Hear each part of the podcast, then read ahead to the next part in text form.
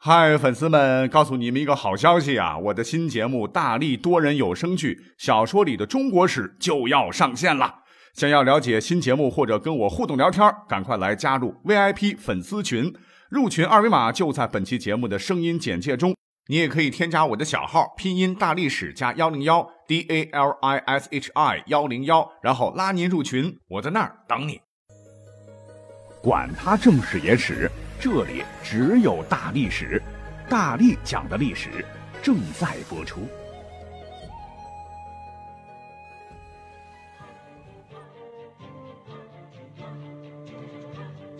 欢迎收听本期大历史。我觉得哈，我们只要一提到咱们国家历史上的女皇帝啊，不是武则天就是武则天啊。其实我们翻翻史料就会知道，除了吕太后、萧太后、慈禧老佛爷。还有其他临朝称制的诸多准女皇们，咱们就不讲了。其实啊，咱们中国有史可考的女皇帝共有四位。嗯，你不信哈？那咱们就来讲一讲。我们先说第一位哈，公元五百一十五年呐，当时是北魏啊，发生了一件大事儿，帝国的 BOSS 年仅三十三岁的宣武帝死了，谁继位的呢？才四岁的儿子元许继位，这就是北魏孝明帝。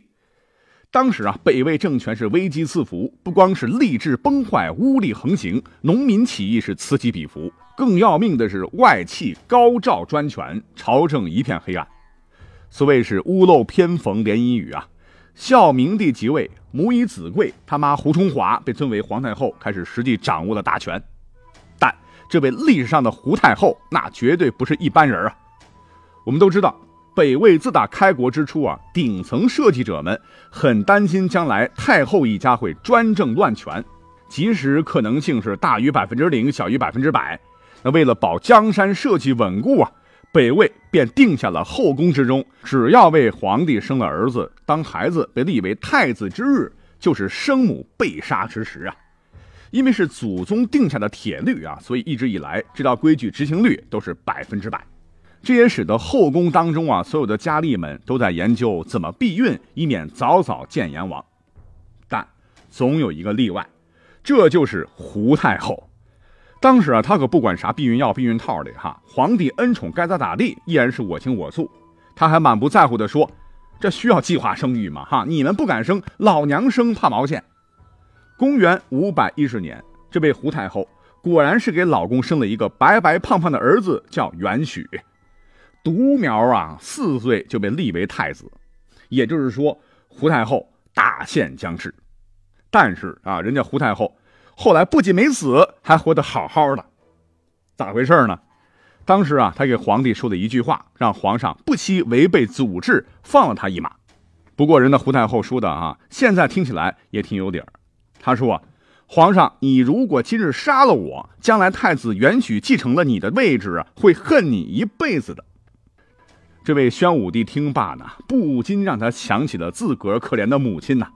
当时和母亲撕心裂肺诀别的场景是历历在心头。当时啊，他也是恨死他爹了。哎，罢了，以后和儿子好好活着吧。但他可不知道哈，一年以后他就挂了啊。他老婆胡太后立马是玩起了垂帘听政，不仅是任用外戚宦官，还学起了皇帝啊，搞起了三宫六院。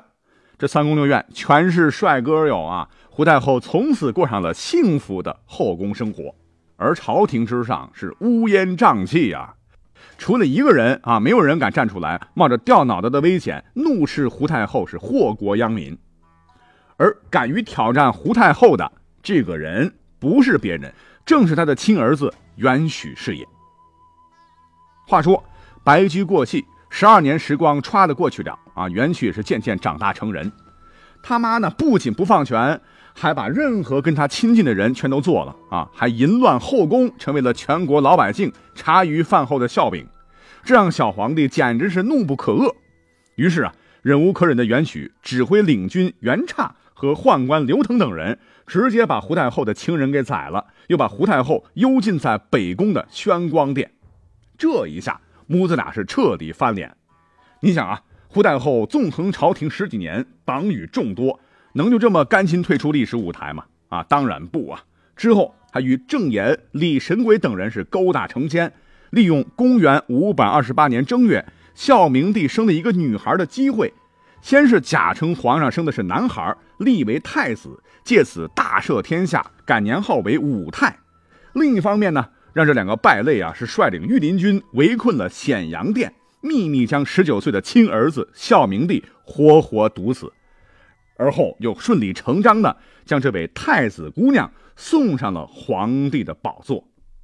但是啊，立帝才不到一天，这个胡太后见到人心已经安定，当天就下发诏书，宣布皇帝本来是女儿身，又废除了女婴皇帝。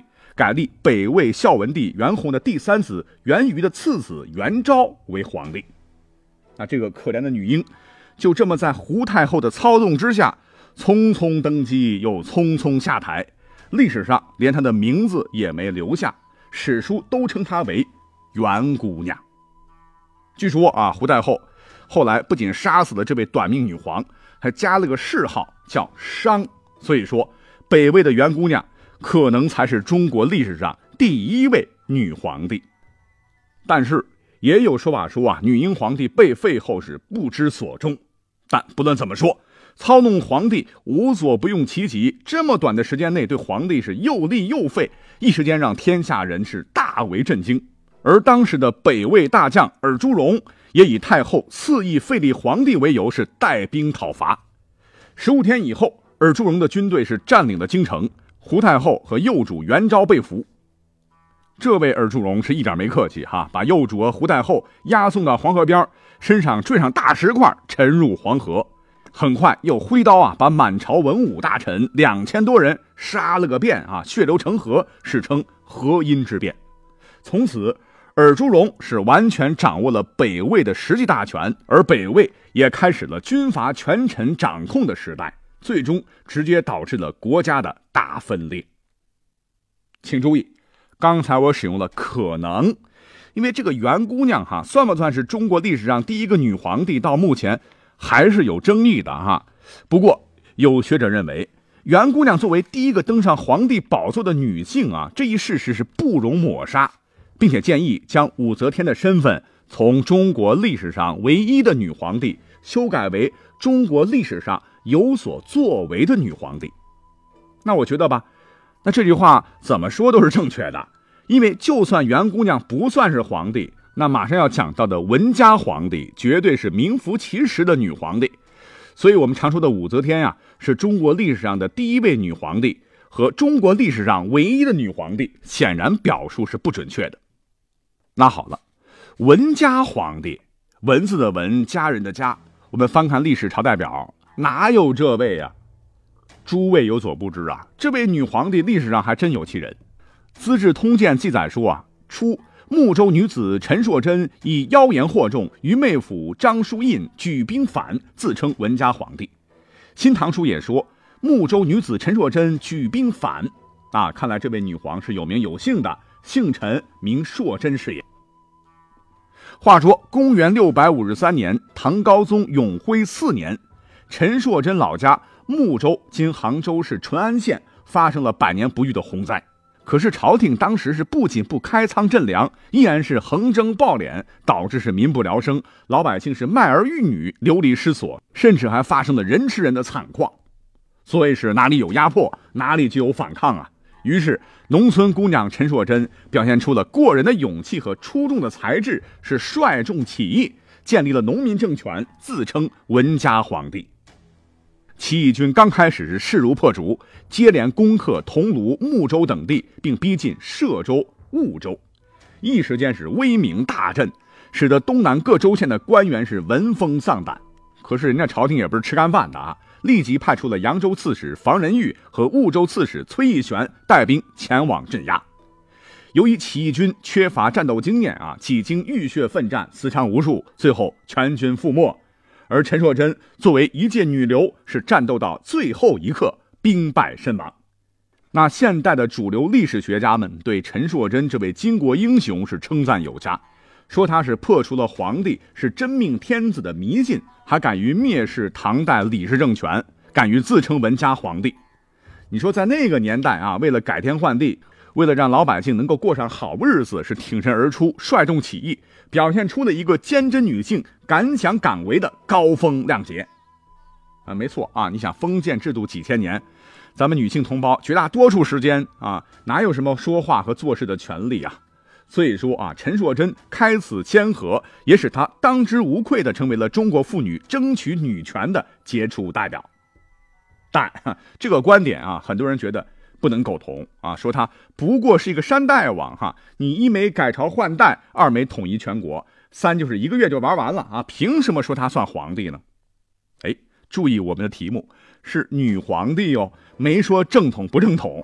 你要说中国第一个女皇帝哈，不是陈硕贞，那也是袁姑娘，但绝对不是武则天。换言之呢，你可以说武则天是中国第一位正统女皇帝，或者说她是中国历史上有所作为的女皇帝，但绝对不能说她是历史上第一位女皇帝或者唯一的一位女皇帝，因为袁姑娘比她老人家早一百五十年，陈硕贞也比她早好多年。甚至后头还有一位女皇帝啊，都说明女皇绝对不是武则天第一份和独一份。那要说到的这位后来者是谁呢？就是西辽的第四位皇帝承天皇帝耶律朴素完。这个名字好长啊，也很陌生，听我慢慢讲。公元一一六三年，西辽仁宗病死啊，由于太子耶律直鲁古太小，所以一命耶律朴素完临朝称制。改元崇福，号崇天太后。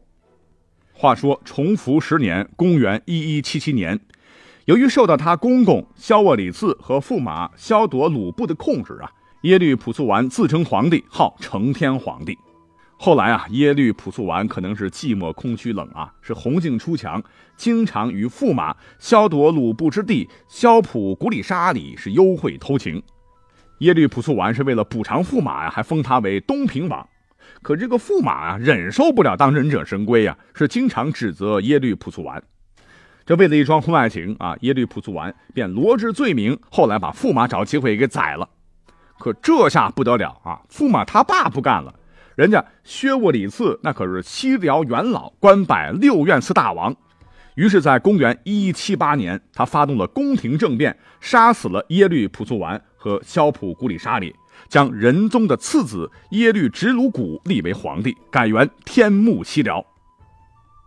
这耶律朴素完、素完、速速完蛋哈！西辽一代女皇帝也是香消玉殒呐。